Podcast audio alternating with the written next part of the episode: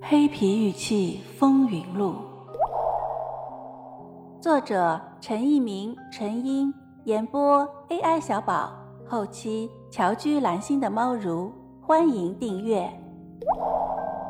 第十九章，百越命名了黑皮玉器。第一回，黑皮玉器不管是真是假，它已经是客观存在。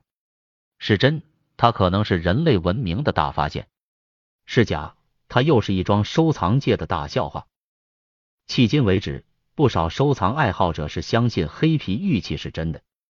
迄今为止，另有不少收藏爱好者和更多的专家学者认为黑皮玉器是现代赝品，谁也说服不了谁。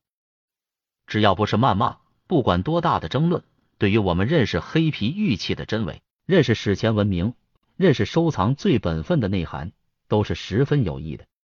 在这个世界上，谁没有犯过错误？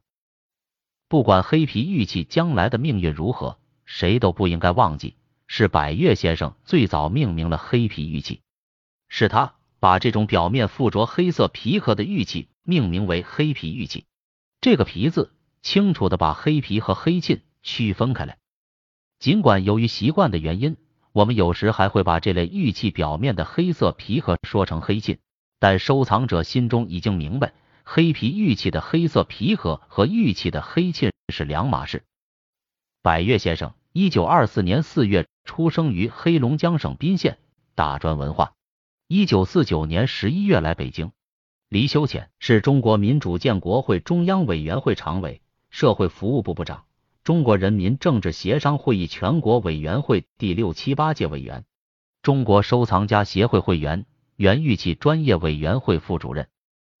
百越先生为收藏界所熟悉，是源于他对玉器的研究，特别是对红山文化玉器的收藏和研究。二零零一年，他和曲石先生合作，在《文博》杂志二零零一年第一期上发表了红山文化太阳形玉器考一文，对红山文化玉器群中被称为太阳神的器型做了探讨。他们论述了此种玉器既非考古发掘品。所用玉料、做工、造型等又都与红山玉器风格迥然不同，对此种玉器是否确为红山文化先民遗物暂之不论，但在历史上对太阳的崇拜却是各个原始民族曾经有过的事实。就红山文化的内涵，作者做了详细的查考。文章从自然环境、气候、物象、农耕和游牧在该地区的作用，以及人类这些生存方式对原始信仰的影响做了分析。从而肯定了太阳神这类史前玉器出现的必然性。此文推动了红山玉器太阳神的研究。二零零一年八月十五日，百越先生在中国文物报第八版上发表文章，题为《对勾云形玉佩为玉演说的商榷》，兼谈红山文化玉器的命名问题。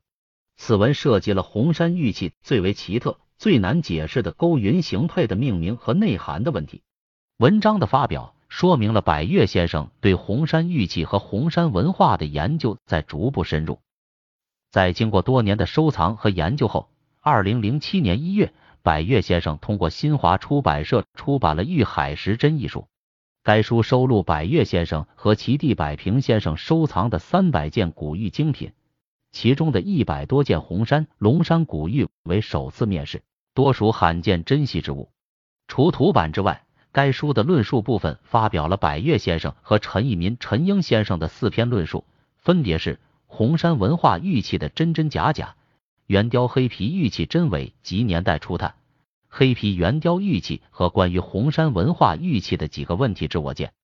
论述中对红山玉器的材质、造型、纹饰、做工、沁色、金属斑痕、旧色与光泽等古玉的鉴别特征谈了精辟的见解。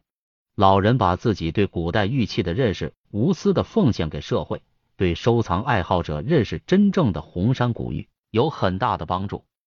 百越先生是一个享有盛誉的收藏家，他不是一个古玩商人，在他的所有论述著作中没有丝毫的铜臭气。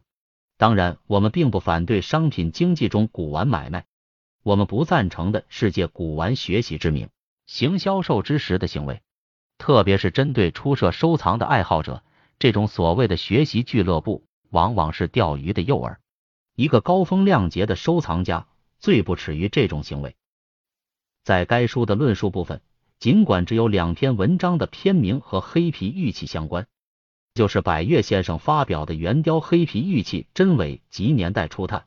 和陈义民、陈英先生合作的黑皮圆雕玉器，但是在其他文章中也有黑皮玉器相关的内容。尤其是红山文化玉器的真真假假一文，第一次在媒体上公布了黑皮玉器的身影。听友你好，本节就到这里了，喜欢请订阅哦，下节更精彩。